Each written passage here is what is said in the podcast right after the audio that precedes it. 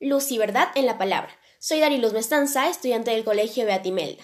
Les leeré el poema Quién sabe de José Santo Chocano. Considerado uno de los poetas hispanoamericanos más importantes, por su poesía de carácter hermético, sonoro y de tono grandilocuente.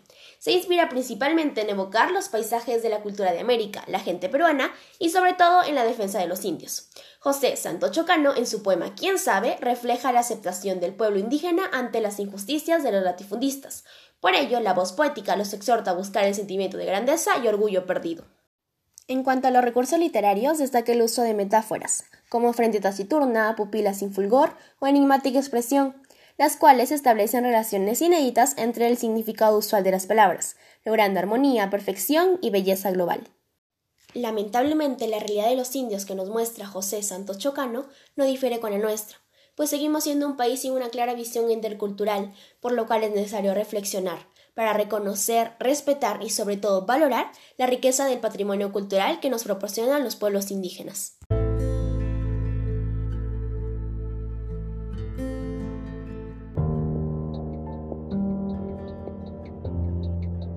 Indio que asomas a la puerta de esta tu rústica mansión, para mi sed no tienes agua, para mi frío cobertor, Parco maíz para mi hambre, para mi sueño, mal rincón, breve quietud para mi andanza.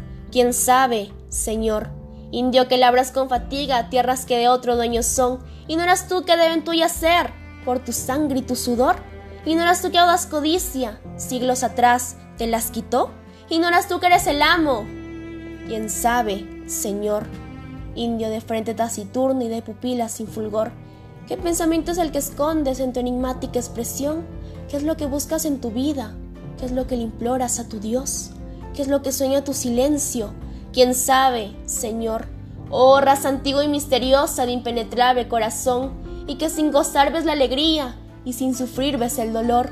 Eres augusta como el Ande, el gran océano y el sol. Ese tu gesto que parece como de vil resignación es de una sabia indiferencia y de un orgullo sin rencor. Corre en mis venas sangre tuya, y por tal sangre, si mi Dios me interrogase qué prefiero, cruzo, laurel, espino, flor, beso que apague mis suspiros, hoy el que colme mi canción, responderíale dudando, quién sabe, Señor.